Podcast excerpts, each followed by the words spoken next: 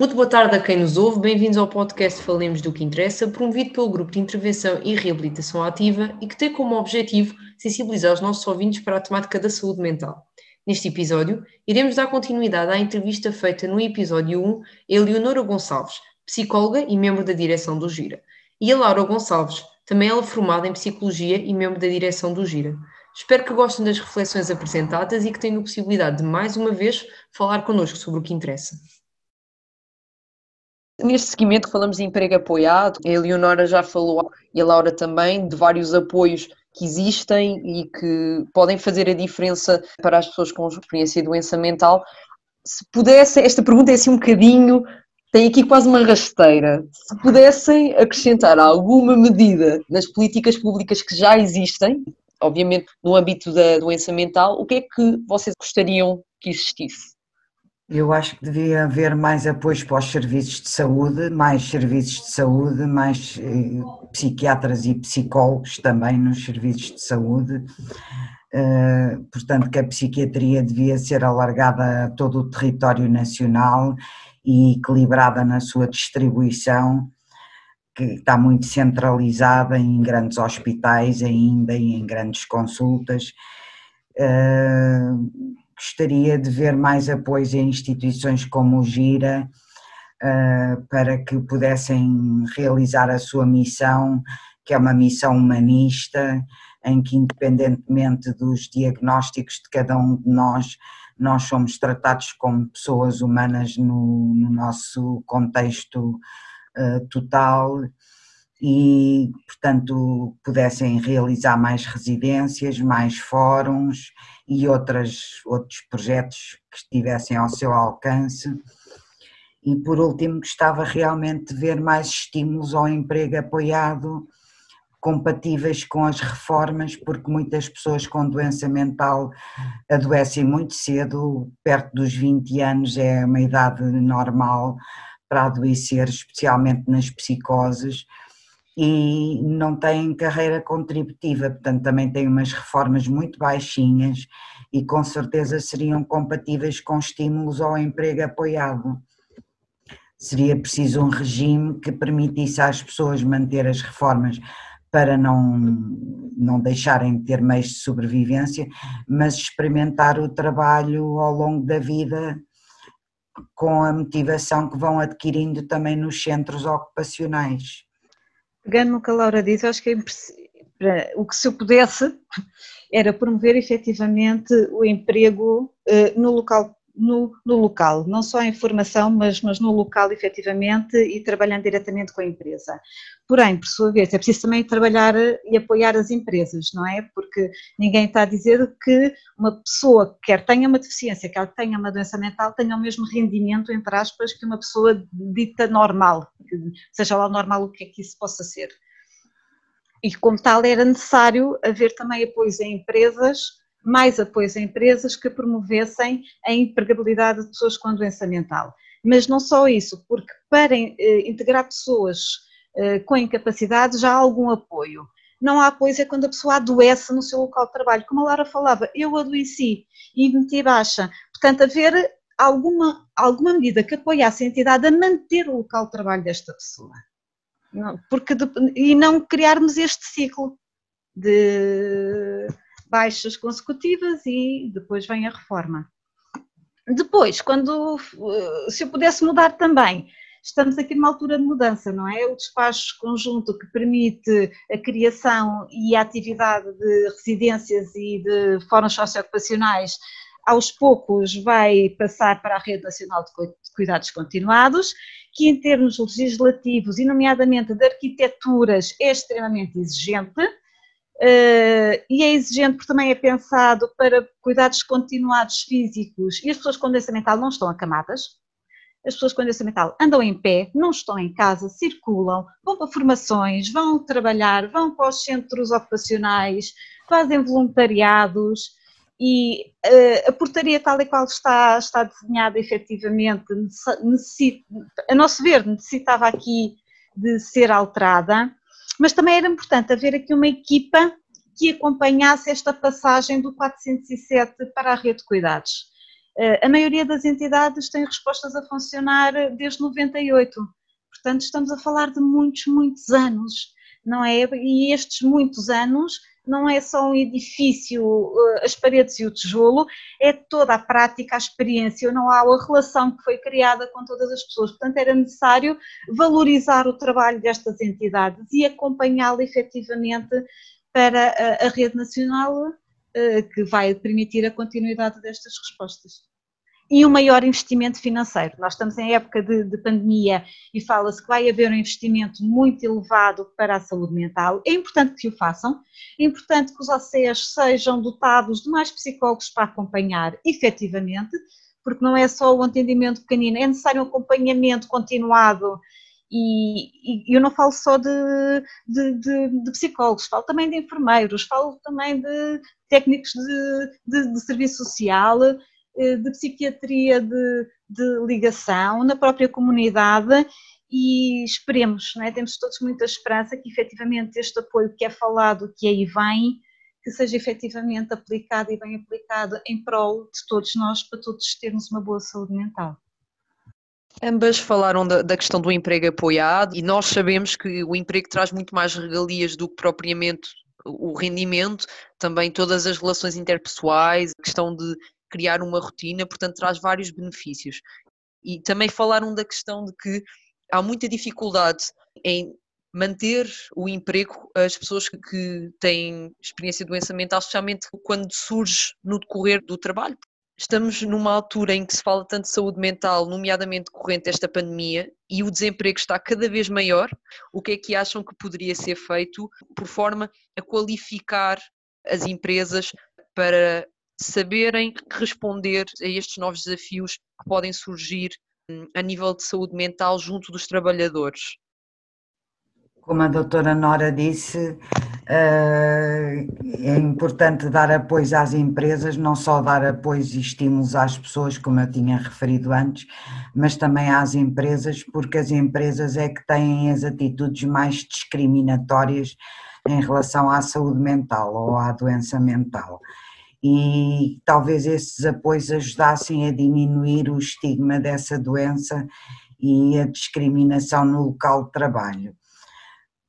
Porque há muita gente que não sofre sintomas psicológicos com a pandemia e aqueles que sofrem vão ser diferenciados, vão ser discriminados.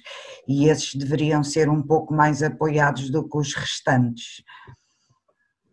Além disso, é uma questão de literacia, como a doutora Nora também disse, dar aos empregadores conhecimento de que as pessoas com doença mental estabilizadas podem ser úteis, podem ser válidas e independentemente de terem ou não terem o mesmo ritmo nas tarefas, isso pode ser compensado com certos apoios, mas o seu trabalho tem qualidade.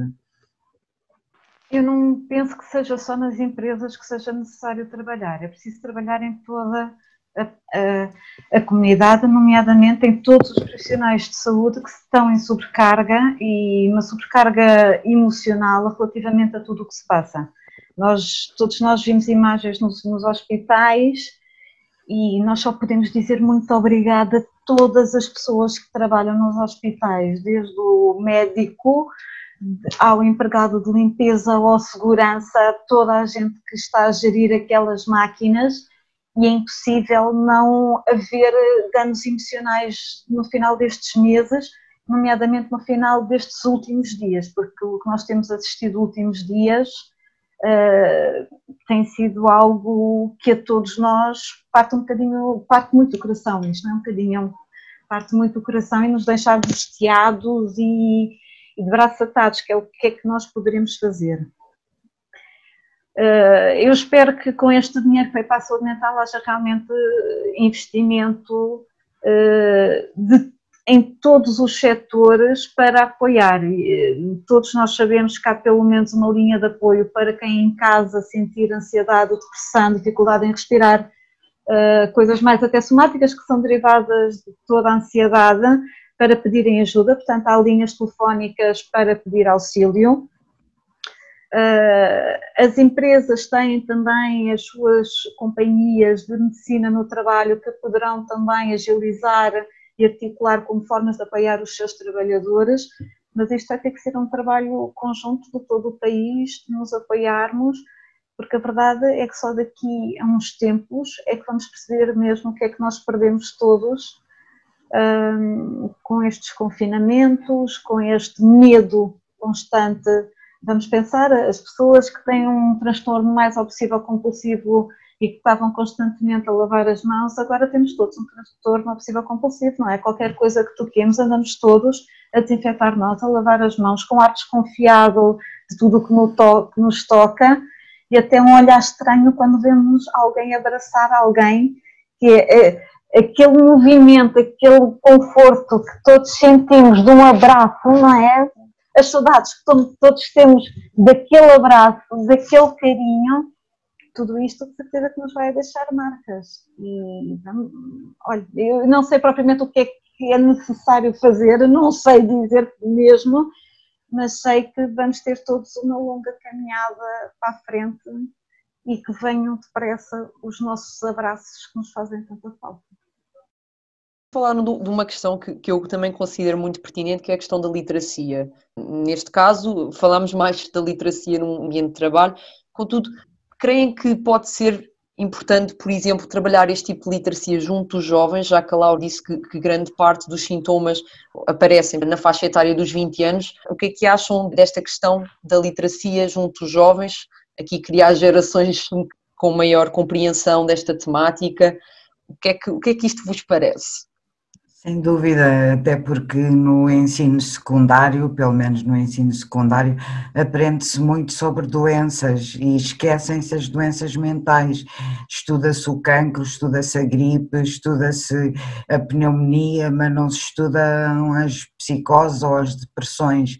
E seria importante dar uma formação aos jovens sobre essas doenças e fazê-las eh, sensíveis, portanto, experimentarem também um bocadinho do que é que as pessoas com doença mental passam. Eu concordo perfeitamente, não é? Nomeadamente em que o bullying existe e existe em todo o lado. É importante na, na, também na escola ser trabalhada a diferença e a inclusão da, da diferença. É fundamental. Para até, até termos adultos mais instruídos, com mais sabedoria e mais inclusos. E aqui também um bocadinho conseguirem compreender o que se passa com eles, não é? Caso, caso sim, surja. Sim, sim, sim. Acho, acho que por vezes pode ser uma grande dificuldade, porque, tal como vocês têm deixado de claro ao longo do podcast, não é propriamente um assunto que se fale muito e isso às vezes também pode fazer com que pessoas que tenham sintomas não se consigam aperceber do que é que se está verdadeiramente a passar e causar angústia ou fazer com que procurem ajuda muito mais tarde. Portanto, uhum. tivessem que deixar aqui uh, uma palavra a alguém que esteja a passar por uma experiência destas, o, o que é que vocês gostariam de dizer? Que peçam ajuda, a primeira coisa a fazer é pedir ajuda, começando por algum familiar, porque os leva ao médico, diretamente indo ao médico, falando com psicólogos como intermediários, que peçam ajuda em primeiro lugar, que se tratem, que sigam os tratamentos com rigor, que se não se sentirem bem, voltem a pedir ajuda, queixem-se e que tentem, experimentem o enquadramento em alguma resposta social, se não tiverem outras hipóteses de trabalho e de vida familiar, que se ocupem, porque um dia a dia com ocupação é um dia a dia muito mais frutuoso e acaba com muitos sintomas das doenças mentais.